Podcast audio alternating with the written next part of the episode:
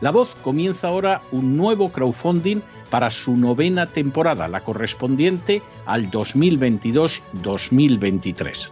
Lo hace además en unos momentos en que la libertad de expresión está más amenazada que nunca en décadas en España, en Hispanoamérica y en el resto del mundo. Una vez más, como en las temporadas anteriores, está en sus manos la conclusión o la continuidad del programa La Voz. Debido a la crisis económica creciente, al cambio del dólar en relación con el euro y sobre todo a la censura del programa en redes con su correspondiente desmonetarización, en esta novena temporada nos vemos obligados a subir el objetivo hasta la cifra de 130.000 dólares. Con el crowdfunding se mantiene la emisión en directo, en abierto y de forma gratuita del programa a través de YouTube, iBox, SoundCloud, Spotify, Apple Podcasts, Google Podcasts, Tunnel y Stitcher. Además, por supuesto, de en cesarvidal.tv. De hecho, es este crowdfunding el que permitirá poder seguir emitiendo en cesarvidal.tv, ya que sin la continuidad de la voz no puede haber continuidad de contenidos en ese canal televisivo. Si la voz, tras la conclusión de esta temporada, no pudiera regresar en el mes de octubre, quizá no sucedería algo tan grave. Una vez más, habría quedado de manifiesto como tantas veces a lo largo de la historia de las naciones hispanas, que para muchos es preferible quejarse, protestar o amargarse a enfrentarse de manera práctica con un problema concreto. No pasaría nada. La voz simplemente dejaría de emitirse por la sencilla razón de que no hay suficientes personas dispuestas a asumir el apoyo de su causa, que es la de la libertad y de la verdad la de la información independiente y la opinión rigurosa, la de la lucha contra las tiranías y contra aquellos proyectos que pretenden convertir en esclavos a los seres humanos. Si piensan que merece la pena seguir escuchando día a día la voz, son ustedes bienvenidos a la hora de contribuir al nuevo crowdfunding que permitirá que puedan escuchar este programa radiofónico una temporada más.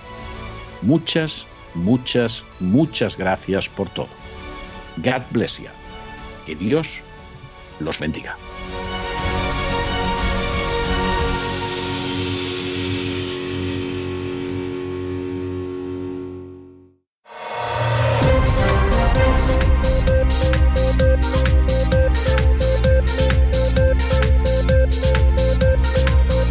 Las noticias del día. Estamos de regreso y estamos de regreso después de ese editorial que hemos dedicado al paso del Ecuador del programa La Voz, del crowdfunding del programa La Voz, para ser más exactos. Por regla general, en todas las temporadas siempre hablamos de cuando inicia el crowdfunding, pasan semanas y semanas, a veces hasta algún mes, y entonces tenemos un editorial hablando de cómo hemos pasado el Ecuador. Bueno, pues este año no ha sido así. No hemos cubierto todavía la primera semana y ya estamos en más del 57% del crowdfunding mientras me dirijo a ustedes. Eh, puede que cuando acabe el día ya hayamos llegado holgadamente al 60%, Dios dirá, pero en cualquier caso la respuesta de este año está siendo una respuesta excepcional y es una respuesta que nosotros les agradecemos porque implica que seguramente nos están votando otra vez hasta que lleguemos al 100% no lo vamos a saber, pero de momento todo indica que nos están votando para que nos quedemos una temporada más. Porque efectivamente La Voz es el único programa de la radio que es votado por sus oyentes. Y si sus oyentes no votan que permanezca el programa y además votan con algún tipo de donación, el programa no puede seguir un año más. Esa es la realidad. Bueno, pues se da la circunstancia de que en estos momentos hemos pasado el Ecuador, nos queda un poquito más del 40% de reunir del crowdfunding y Dios quiera que efectivamente ustedes nos vuelvan a otorgar su confianza una vez más.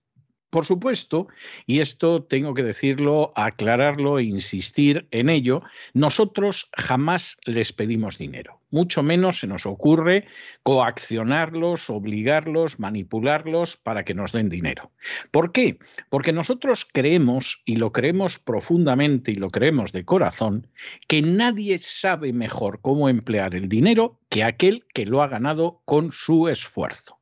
De manera que si llega alguien y es un buscabonus de la agencia tributaria, es un político, es un sindicalista o es un clérigo, y les empieza a decir cómo tienen que emplear ustedes el dinero y además que es mejor como ellos dicen, son unos canallas, unos ladrones y unos estafadores.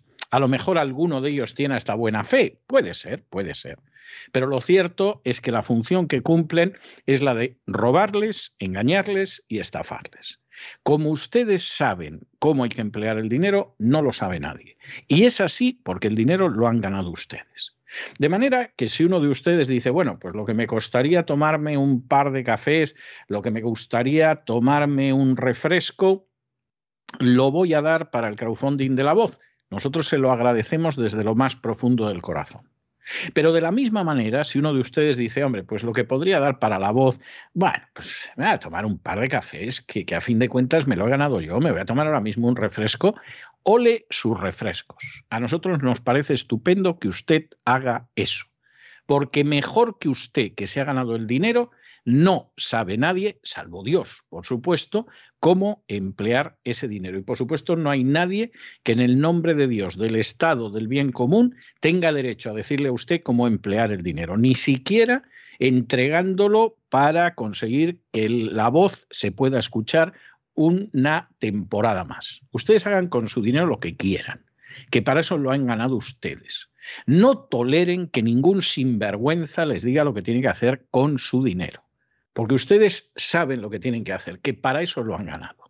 Y si quieren apoyar a la voz, se lo agradecemos de verdad, pero de mil amores. Y si prefieren gastarse ese dinero en ir al cine, pues oiga, escoja la mejor película posible, pero váyase usted al cine, hombre, que el dinero se lo ha ganado usted, no se lo hemos ganado nosotros. De manera que esto es así. Nosotros esperamos en que nos sigan respaldando para una temporada más. Vamos a muy buen ritmo en el crowdfunding, pero todavía queda más de un 40% de camino por andar, que es mucho camino, no nos vamos a engañar, y en cualquier caso en la voluntad de ustedes queda si efectivamente aquí nos quedamos un año más, una nueva temporada, que sería la novena temporada, la 2022-2023, o por el contrario, pues aquí se acaban las temporadas de la voz y no pasa nada. Fue fantástico mientras duró y en un momento determinado, pues se habría acabado como se acaban todas las cosas en la vida.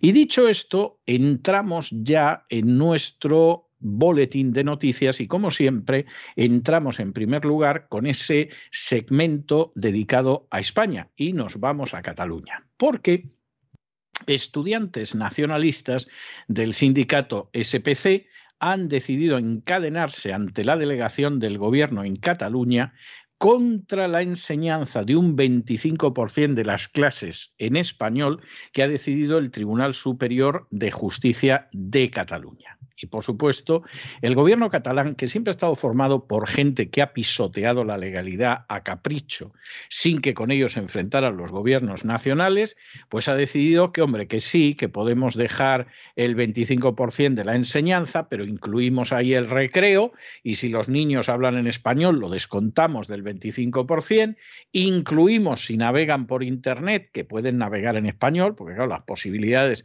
de navegar en español, en Internet, son inmensas, en catalán poquito, pues una lengua pues realmente de, comunicación, de andar por casa, no, no es una lengua eh, realmente de, estas grandes lenguas como es el español, como es el inglés, no, el catalán no, el catalán pues una lengüecilla, pues eso, para hablar en familia y poquito más. No nos vamos a engañar, las cosas como son. No, se puede comparar el lenguaje de los apaches con el alemán. O sea, si es que esto son hechos objetivos y nadie desprecia el lenguaje de los apaches, ¿no?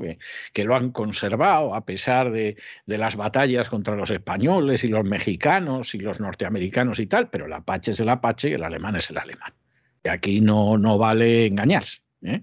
Y aunque en el catalán quieran meter el valenciano y quieran meter el mallorquín y otras cosas que no son catalán, pues no así, pues es una lengua de relativa, de muy poquita importancia, de una importancia mínima, ínfima, seguramente más que el vascuence, pero tampoco vayan ustedes a creer que mucho más. Claro, que en un momento determinado, en una región de España que tiene importancia porque es una región de España, si fuera una nación independiente, eso tendría la importancia de Eslovaquia, vamos, ni siquiera la de Bulgaria. Que, en Cataluña, pues de pronto decidan que la enseñanza se va a dar en catalán, que más allá de los Pirineos no vas a ningún sitio con eso, y que vas a perseguir de la manera más miserable y más ilegal el español, pues es de gente que no tiene las neuronas en su sitio. O sea, esto es algo absolutamente de sentido común. Es como si aquí en un estado de los Estados Unidos de pronto decidieran que la enseñanza tenía que ser en Kiowa, que era una de las lenguas de una de las etnias indígenas, y no ser en inglés. Y entonces cuando de pronto alguien dijera, hombre, pero por lo menos una cuarta parte de la enseñanza en inglés y el 75 en Kiowa, bueno, pues entonces dijeran, sí, pero que cuenten también eh, lo que se ve en Internet y si en el recreo hablan en inglés, que, que mucho inglés. Pues eso es lo que pasa en Cataluña. Y claro, esto es el fraude de ley continuado con el que se vive en Cataluña desde hace muchísimo tiempo. Y todavía con los estudiantes estos que deben de tener un melón entre las orejas diciendo que hay que defender la lengua y que qué es eso de que el 25% se enseñe en español. Pero atontado, ¿dónde vas a ir con el catalán? O sea, ¿a qué aspiras con el catalán? ¿A ser un funcionario del gobierno autonómico de Cataluña? Porque salvo que sea eso, con el catalán no vas a ningún sitio en el mundo. Y con el español te comunicas con centenares de millones de personas. Allá tú, si quieres ser tonto. Oye, y a lo mejor si tienes un buen enchufe y eres de la izquierda o algo así, pues sí, consigues un puesto de funcionario mientras dure el aparato del Estado, pues dura. Pero, pero vamos a ser medianamente serios. Y esto, por supuesto, además no es gratis, esto cuesta mucho dinero. Y tiene un coste enorme más allá del dinero. ¿Y ese coste quién lo asume? Pues vosotros, queridos niños, ¿quién lo va a asumir? Si al final el nacionalismo catalán es una plaga para beneficio de cuatro sinvergüenzas, de cuatro alucinados, que pagan, sin embargo, todos los españoles. En fin, examinamos este y otros temas que les afectan a ustedes, pero de manera directa, con la ayuda inestimable de María Jesús Alfaya. María Jesús, muy buenas noches. Muy buenas noches, César. Muy buenas noches a los oyentes de la voz. Recordarles que una temporada más comienza el crowdfunding de la voz para poder seguir informándoles y dándoles cuenta de realidades que otros no les cuentan, y para seguir siendo, como no, la voz de los que no tienen voz. Debido a la crisis económica, al cambio del dólar en relación con el euro y sobre todo a la censura del programa en las redes con su correspondiente desmonetarización, en esta novena temporada nos vemos obligados a subir el objetivo hasta la cifra de 130.000 dólares. Con esa cantidad, la voz podrá cubrir todos los gastos que permiten que puedan seguir escuchando este programa y también el canal www.cesarvidal.tv. Si quieren contribuir a la causa de la verdad y de la libertad, son bienvenidos a contribuir en el crowdfunding de la voz. Y arrancamos, como siempre, en estas noticias del Día de la Voz, con noticias de nuestro país, España. Un grupo de estudiantes del sindicato SEPC, vinculado con los independentistas de la CUP, se han concentrado frente a la delegación de gobierno en Cataluña para protestar contra el fallo judicial que obliga a que al menos el 25% de las clases en Cataluña se impartan en castellano, algo que no ocurre actualmente. Algunos de ellos se han encadenado de estos manifestantes a barriles con pancartas que decían nuestra lengua, nuestro futuro. Este sindicato tiene antecedentes de violencia y hay que recordar el movimiento denominado Esquerra Independentista que lidera políticamente la CUP y en el que se incluyen entre otros Arran y el Sindicato de Estudiantes de los Países Catalanes, han protagonizado 89 actos violentos en la comunidad autónoma catalana. De los últimos cinco años, el más violento fue cuando entre Arran y este sindicato que se encadenan ahora llevaron a, a, cabo 52 ataques, una media de un acto violento por semana. en el año 2017 fue el año del referéndum ilegal y de la sentencia del Tribunal Supremo contra los responsables políticos del mal llamado procés. Pero no son solo estos estudiantes independentistas, tienen detrás el independentismo en bloque y a la cabeza el propio gobierno independentista catalán, quien se niega a cumplir la sentencia judicial del pasado mes de diciembre. Es por ello que ahora el Tribunal Superior de Justicia de Cataluña ordenaba el pasado 9 de mayo a la Consejería de Educación de Cataluña que ejecutara en el máximo de 15 días la sentencia que obliga a impartir al menos un 25% de horas lectivas en castellano.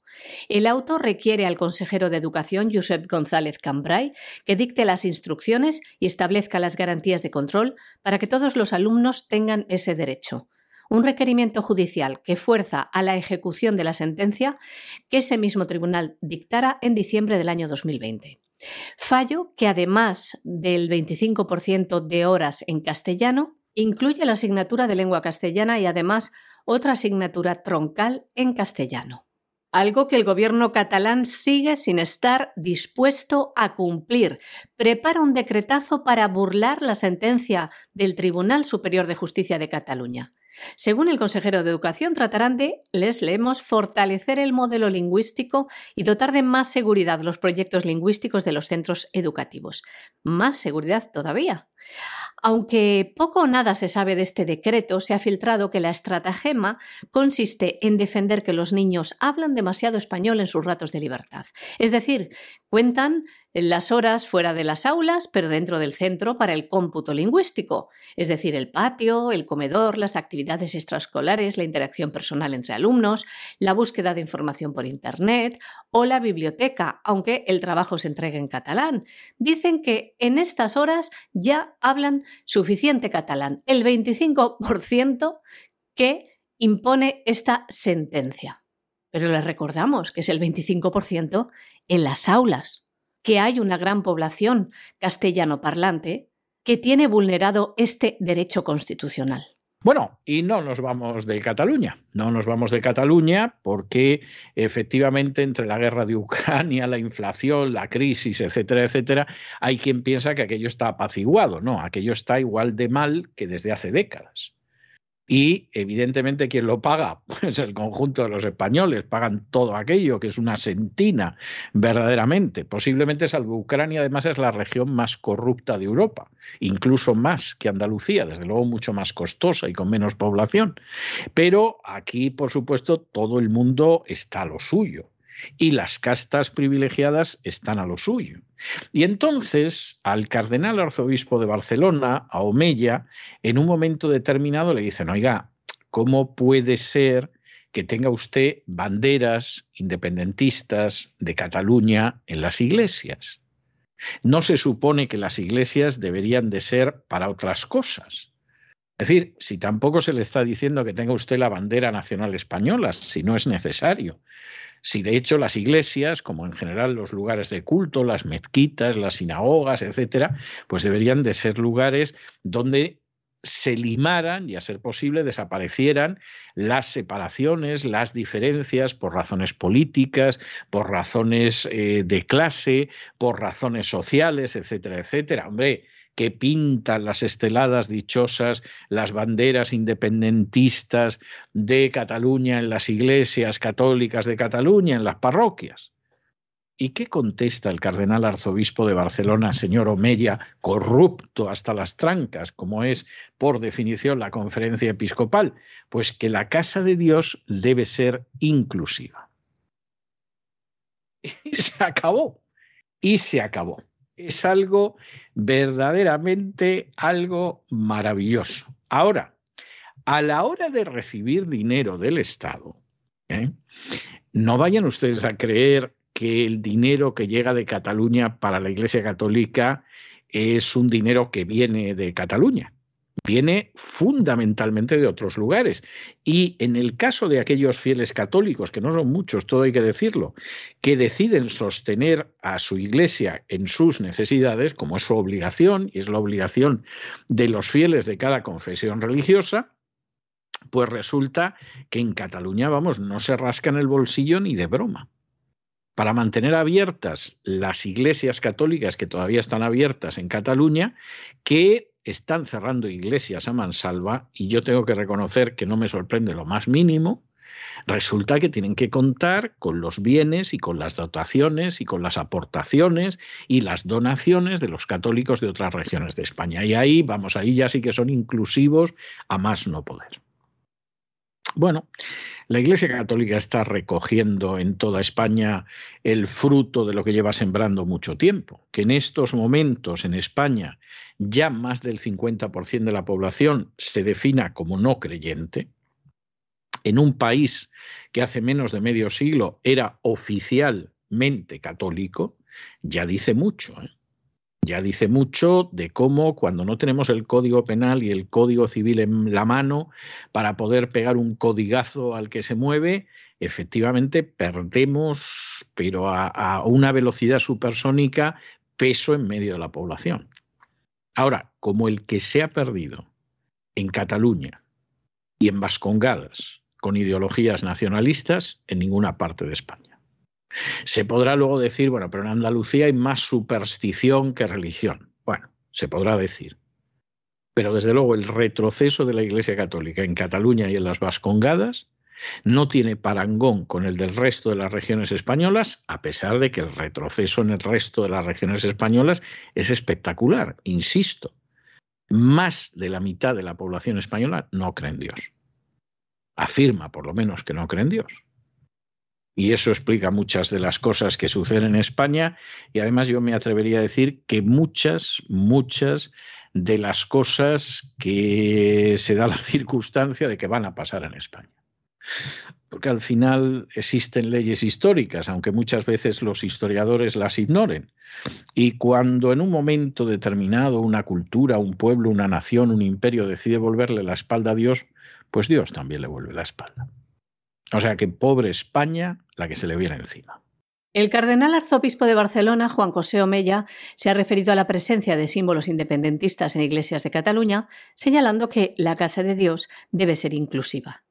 Inclusiva con sus fieles, ya que algunos tienen ideas independentistas y otros no, añadía. Son opciones políticas de cada uno que debemos respetar, decía el cardenal Omella, Afirmaba también que cuando colocan esos símbolos en los campanarios es difícil quitarlos porque normalmente los pueblos son responsabilidad de los ayuntamientos que son quienes pagan y cuidan tanto el reloj como la torre. Y añadía también porque, desgraciadamente o no tan desgraciadamente, los curas tienen también sus ideas políticas. Ya nos gustaría que no fuese así, decía. A juicio del cardenal arzobispo de Barcelona, les leemos, el cura debe de estar por encima de estas cuestiones y no militar en sus ideas públicamente, puesto que es un instrumento de comunión. Y ponía algún ejemplo de parroquias de su diócesis que han exhibido durante mucho tiempo simbología independentista y que se les ha pedido, decía, que la retiraran y aún así han pasado meses hasta que lo hacen. Hay que tener una gran paciencia, añadía el cardenal Omeya. Por otro lado, afirmaba lo siguiente, los obispos no entran en temas políticos, en este caso sobre la independencia de Cataluña, porque son cosas del pueblo. La misión de la Iglesia es anunciar el Evangelio independientemente de lo que hagan los políticos. Nos vamos a Hispanoamérica y nos vamos a Hispanoamérica con una buena noticia que tiene como escenario el Perú porque los legisladores de Perú han aprobado un proyecto de ley que va a proteger precisamente el derecho de los padres a educar a sus hijos según sus valores, sus principios y su religión. Es enormemente interesante este proyecto que se ha aprobado hace apenas unas horas y además con una mayoría de 90 votos frente a 18, porque, por ejemplo, se va a prohibir que los educadores introduzcan nuevos materiales educativos sin la autorización de los padres.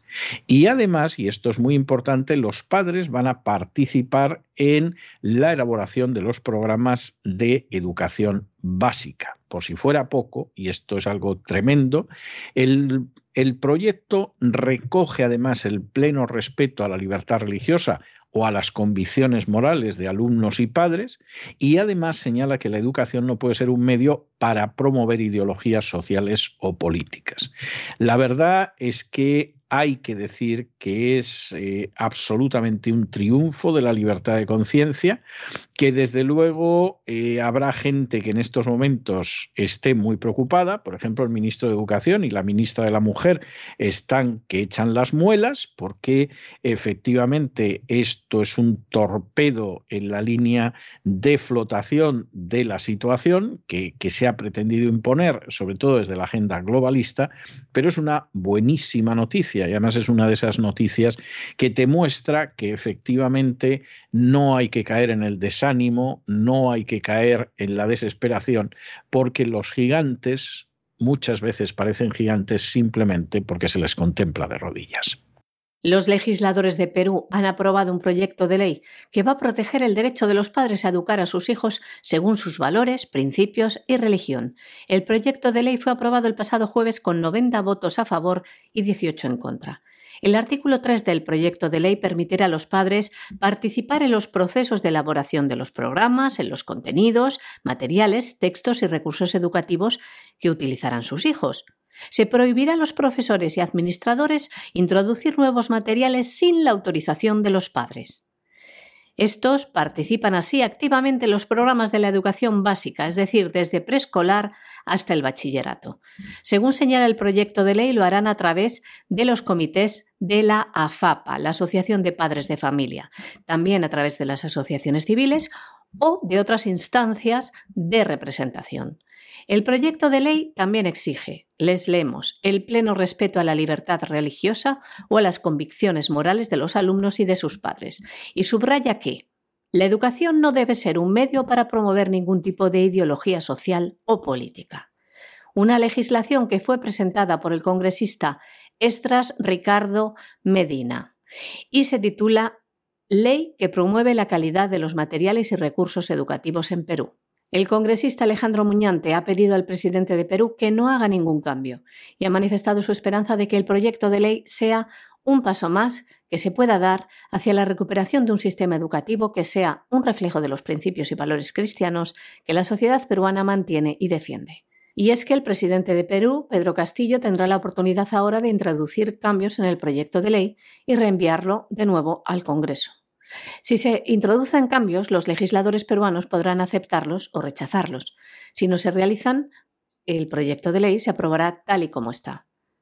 Por su parte, el ministro de Educación, Rosendo Serna, y la ministra de la Mujer, Diana Miloslavic, han solicitado al presidente que proponga cambios al proyecto de ley en los próximos días. Según Miloslavic, la norma limita las facultades del Ministerio de Educación en la elaboración de los materiales escolares. Si limitar es evitar el adoctrinamiento, evidentemente sí limita las facultades. Pero Ricardo Muñante les recordó a sus compañeros políticos el artículo 13 de la Constitución Nacional, que otorga a los padres el derecho a influir en la educación de sus hijos. Además, hay que decir que los católicos constituyen el 79% de los 32 millones de habitantes de Perú. Pero claro, la agenda globalista no acaba en las aulas. Si fuera solo en las aulas, la batalla sería colosal, pero solo sería una batalla ahí.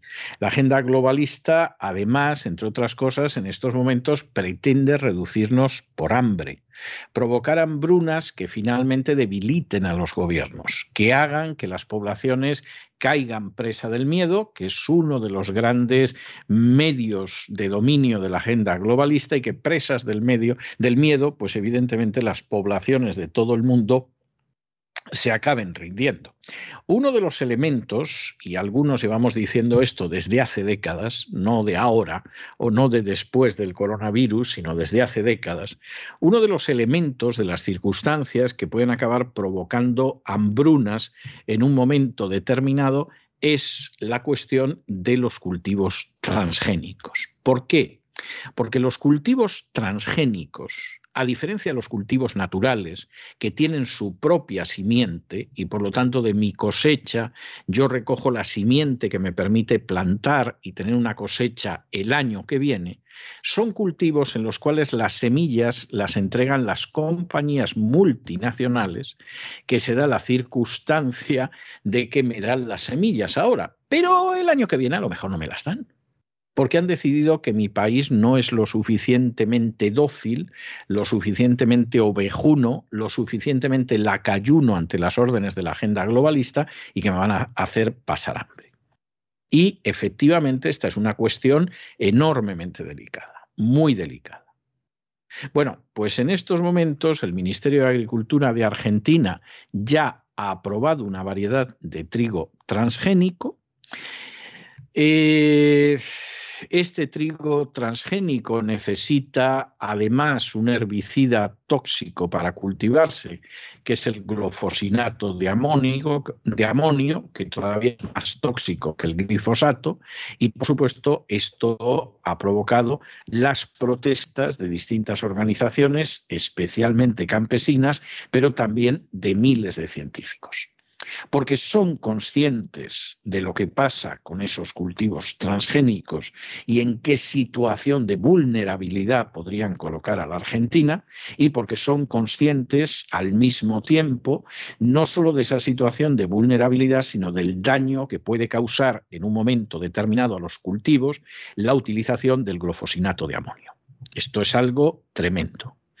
¿Qué va a suceder con esta cuestión? Bueno, pues eh, vamos a ver lo que pasa, porque la empresa que se ocupa de este trigo transgénico es una empresa que es Bioceres, que tiene cultivos también en Brasil, Paraguay, Bolivia, Uruguay, Colombia, etcétera, etcétera, etcétera y que de nuevo nos pone en la situación de lo que podría suceder si esos trigos, esos, en este caso el trigo, pero otros cultivos transgénicos van sustituyendo a los cultivos naturales. El Ministerio de Agricultura de Argentina ha aprobado una variedad de trigo transgénico llamado trigo HB4 han aprobado también su siembra, tal y como recoge el Boletín Oficial del Estado. Una variedad de laboratorio tolerante a la sequía y que podrá contaminar al trigo convencional. Para su cultivo se usa un herbicida tóxico, más tóxico que el glifosato. Estamos hablando de glofosinato de amonio.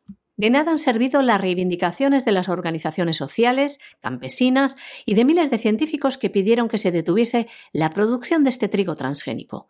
Productores agroecológicos de la provincia de Buenos Aires han presentado un recurso de amparo para suspender este trigo transgénico y van a volver a presentar medidas tanto en la justicia provincial como en la federal. Además, afirman que su aprobación no ha sido transparente y que va en contra de las medidas solicitadas por la Fiscalía Federal y la Defensoría Pública Oficial, que pidieron al Poder Judicial suspender la aprobación de inmediato de este transgénico. Pero no son solo estos sectores, el sector comercial también se opone a este trigo, ya que advierten podría cambiar los mercados del cereal argentino que se exporta principalmente a Brasil.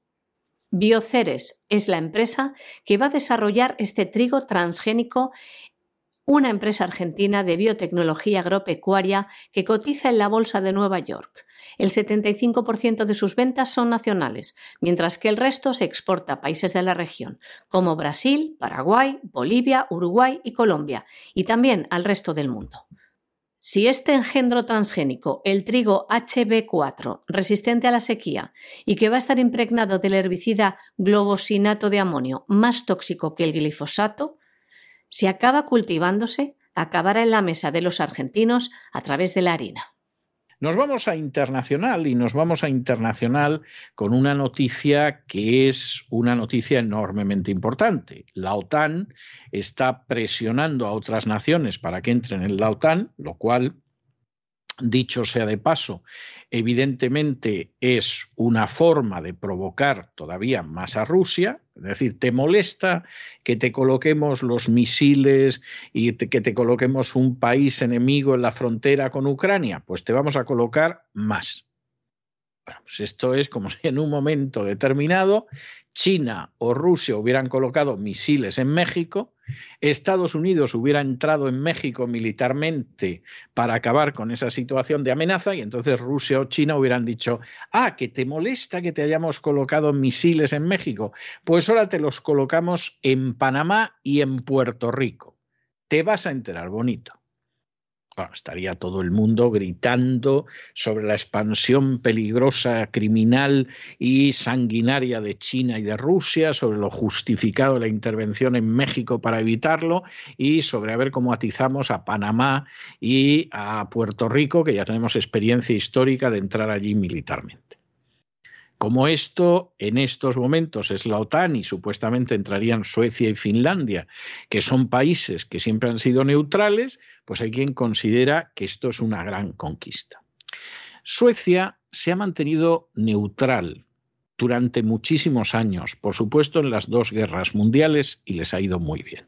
Es más, Suecia era el modelo de cómo podías tener tu sistema defensivo y al mismo tiempo no entrar en ninguno de los dos grandes bloques. Y lo hicieron de manera ejemplar. Parece ser que en Suecia esa ejemplaridad han decidido tirarla al retrete. En el caso de Finlandia, todavía es más grave, porque se da la circunstancia de que Finlandia tiene firmados una serie de acuerdos internacionales, uno al poco de acabar la Segunda Guerra Mundial, el otro en los años 90, que garantizan que precisamente Finlandia va a ser un país neutral y son acuerdos firmados en su día con la Unión Soviética y con Rusia. Y de pronto Finlandia decide que rompe unilateralmente esos acuerdos. Bueno, pues si evidentemente lo que se trata es de provocar más a Rusia y ver lo que va a hacer Rusia y todo lo demás, esto es absolutamente intolerable. Podemos vernos a salvo de que la cosa todavía se tense más, como le apetece a los eh, warmongers, como los llaman aquí, de Washington y a sus aliados en la OTAN. Pues a lo mejor nos libramos de toda esta historia por una circunstancia verdaderamente paradójica, y es que Turquía se opone a la entrada de Suecia y de Finlandia en la OTAN. Y para entrar en la OTAN tiene que haber una unanimidad de los miembros. Es decir, con que en un momento determinado uno de los miembros se oponga a la entrada en la OTAN, pues evidentemente ese país no puede entrar en la OTAN. De hecho, lo de Ucrania ha habido que marearlo mucho porque había varios países del este que no querían que Ucrania entrara en la OTAN. Y no querían que Ucrania entrara en la OTAN por la sencillísima razón de que eran conscientes de lo que esto significaba de tensar la cuerda. Así de claro y así de evidente, no hay más vuelta de hoja.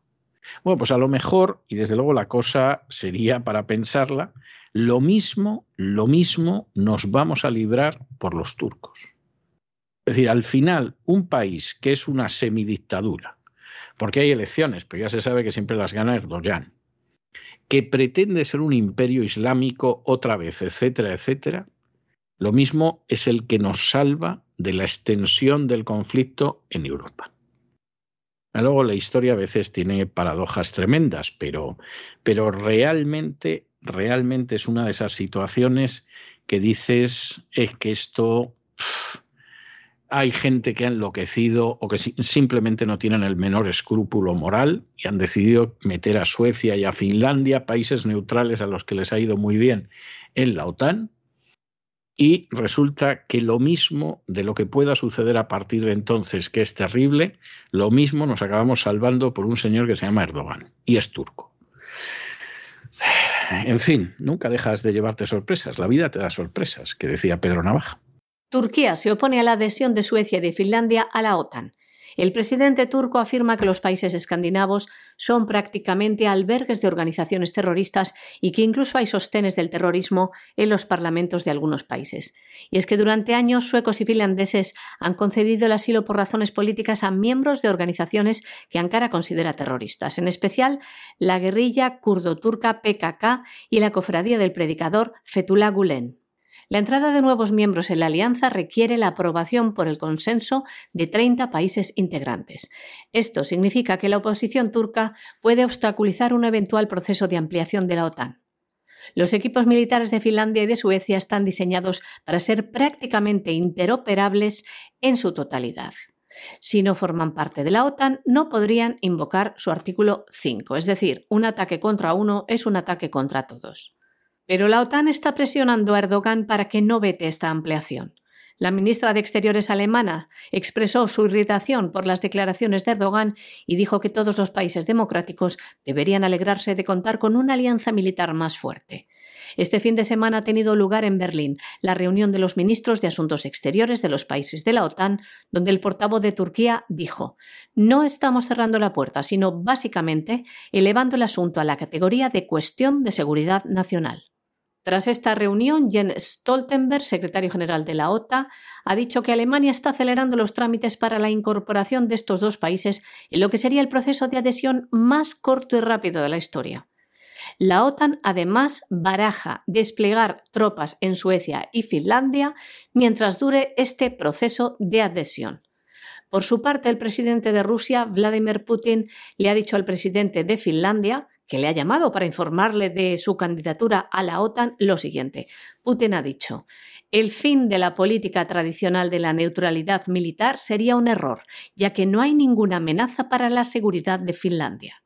Y hoy el ministro de Asuntos Exteriores, Unión Europea y Cooperación de España, José Manuel Álvarez, ha dicho que la cumbre de la OTAN en Madrid será histórica por la adhesión de Finlandia y de Suecia. Bueno, y por si acaso por si acaso, hay quien piensa que efectivamente eh, de todas estas medidas estúpidas, criminales e irresponsables que se están tomando contra Rusia y a favor de Ucrania, vamos a salir bien parados, que evidentemente la propaganda insiste en ello, pero todo el mundo debería darse cuenta de que esto a lo que nos quiere llevar es una hambruna y a una situación que beneficia a los impulsores de la agenda globalista, pero que perjudican a miles de millones de personas en este planeta, sin exagerar al hablar de miles de millones, Goya Foods, que es una empresa hispánica, una empresa hispana en Estados Unidos, de ahí el nombre de Goya, eh, que se dedica a producir alimentos, se ve mucho.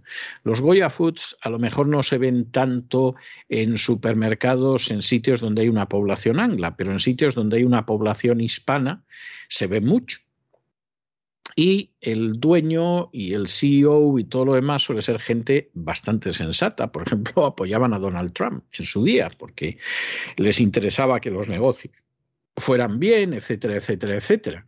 Bueno, pues el CEO de, de, Goya Foods, que es un señor que se llama Robert Unanue, ya ha aparecido para decir que estamos al borde de la escasez de alimentos y que la razón fundamental es que la producción de fertilizante que utiliza Estados Unidos en más de la mitad viene precisamente de Rusia y Ucrania y que los precios de los fertilizantes se han cuadruplicado. Y esto que a Estados Unidos le golpea, pero en toda la cara, a los países de Europa y a los de África les va a afectar todavía más. O sea que aquí podemos llegar a tener un problema de abastecimiento de alimentos.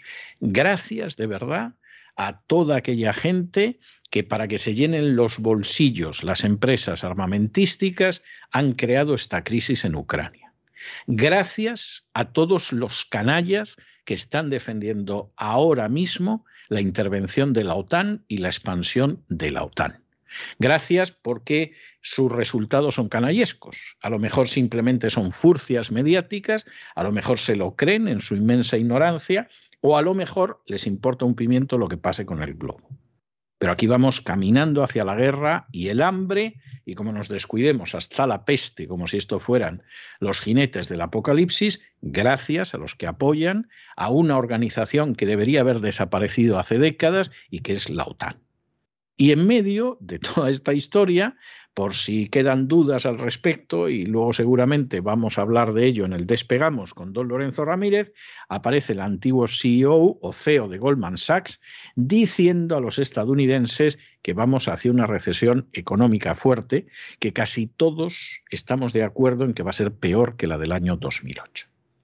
De manera que verdaderamente es para agradecer a toda la gente que ha creado esta situación de tensión, porque esto va a llevar al mundo, esperemos que no a una guerra nuclear, pero no lo excluyan, pero desde luego lo va a llevar a una mayor inflación, a un mayor costo de la vida y por supuesto en medio de todo eso, hambrunas. Es impresionante cómo ciertas personas en la tranquilidad de sus despachos o esperando que de esos despachos caiga sobre sus despachos el dinero de la publicidad o otro tipo de subvenciones, desprecian absolutamente la miseria, el dolor, el sufrimiento y la muerte que pueden caer sobre miles de millones de personas. Es un retrato real de lo que es la sociedad en que vivimos.